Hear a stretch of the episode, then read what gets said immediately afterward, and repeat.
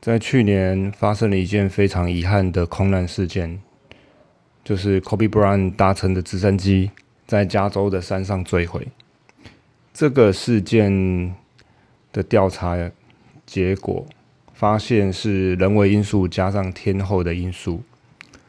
当时候加州洛杉矶附近的天气其实没有很好，云层比较多，所以呢。呃，当云层比较多的时候，其实对于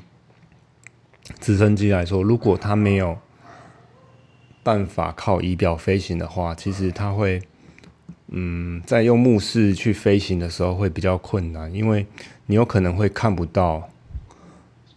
地面附近的障碍物。然后呢，当直升机飞进云里面的时候，驾驶很容易发生所谓的空间迷向，也就是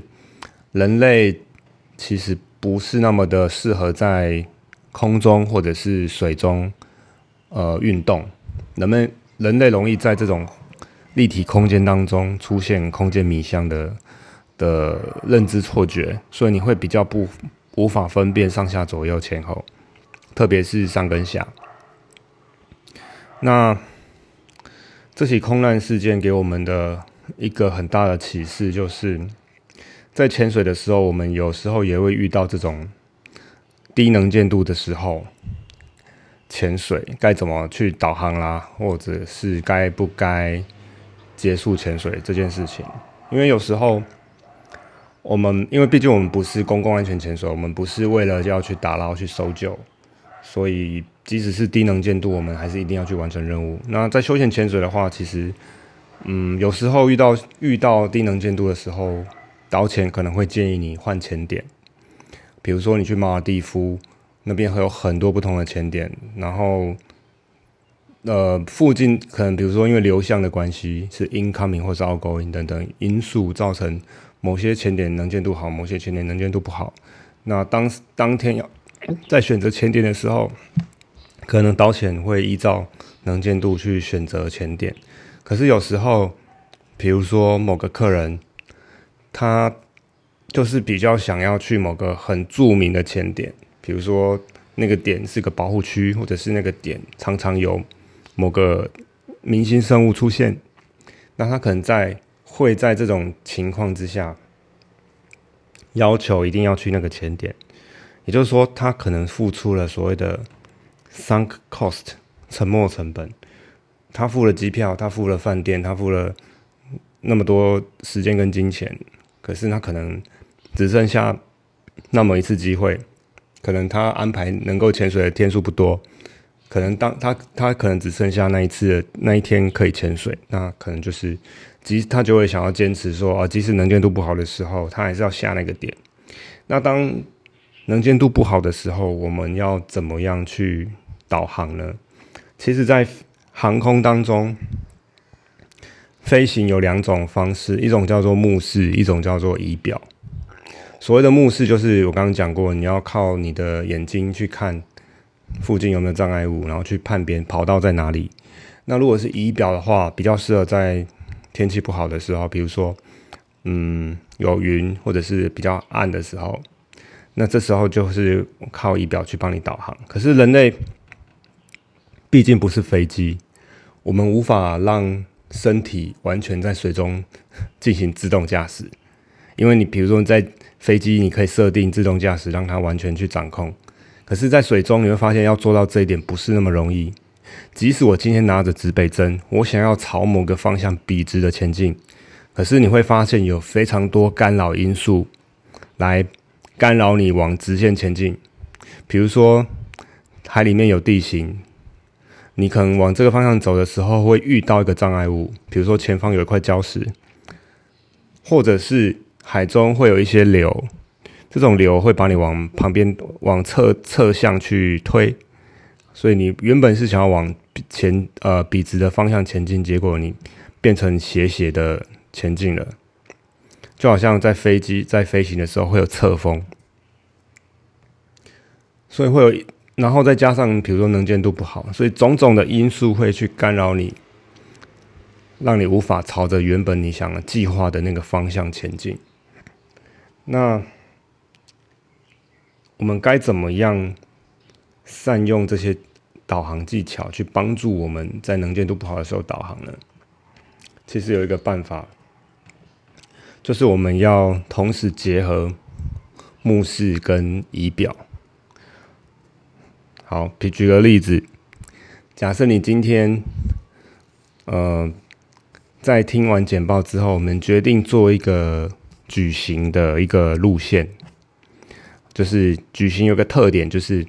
下水之后，你是先朝一个方向笔直游，有一段距离，然后转九十度，然后再游一段距离，再转九十度，再游一段距离，再转九十度，有一段距离。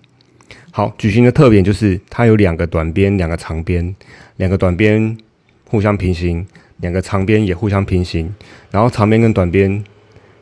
的夹角是九十度，所以你在做水水下的那个路线前前进的时候，你要去想两个问题：一个是我怎么保持角度固定，第二个是我怎么样确定我的距离是对的。好，既然假设你今天要做一个矩形，那很简单，你你只要保持你踢腿的速度是大致上是一致的，那你就可以用时间来帮你算距离。因为你在潜水的时候，你不太可能一直算你的 kick cycle。所谓的 kick cycle 就是你去算你踢了几下，比如说左腿踢一下加右腿踢一下，算一个 kick cycle。但是你要全程都去记 kick cycle，其实是蛮烦的，也不太可能。实物上这样的方式有点太过麻烦。好，就算你可以算好了，那这样因为你一直脑海里都一直在算你的 kick cycle，你会你的大脑就会被这件事情去占据，你就不会有时间好好的去享受潜水，变成你是一直专心在做导航这件事情。那其实我。我们也不希望只把所有的精力都放在导航上面，所以其实比较有实用性价值的，就是用时间来来算距离。好，那你只要确保是两个短边花的距离大致差不多，两个长边花的时间差不多，这样子的话就可以确保你两个平行线。的长度差不多一样大小，最后你就会走出一个矩形的。但是在这个过程当中，怎么样去保持你的方向性呢？其实你可以先用你的指北针，好算看看好一个方向之后，你先看这条，你先往远方看，看看你能不能够在能见度可及的范围内找到一个比较明显的地标，比如说是一个嗯一个石头，或者是。某种生物，然后呢，你就朝着那个方向游，你就不用一直看着指北针。然后你当你朝着那个方向游的时候，朝着那个地标游的时候，你就有更多的精力去看看好你的深度啦，或者是看其他仪表，而不会只把目光紧盯在你的指北针。好，那如果说你游到了地标之后，还要在距离还不够。你就可以再寻找同样方向上面还有没有其他的地标，或者是如果没有，你是不是可以利用三角定位法找到两个地标，然后看看你要前进的那个方向上面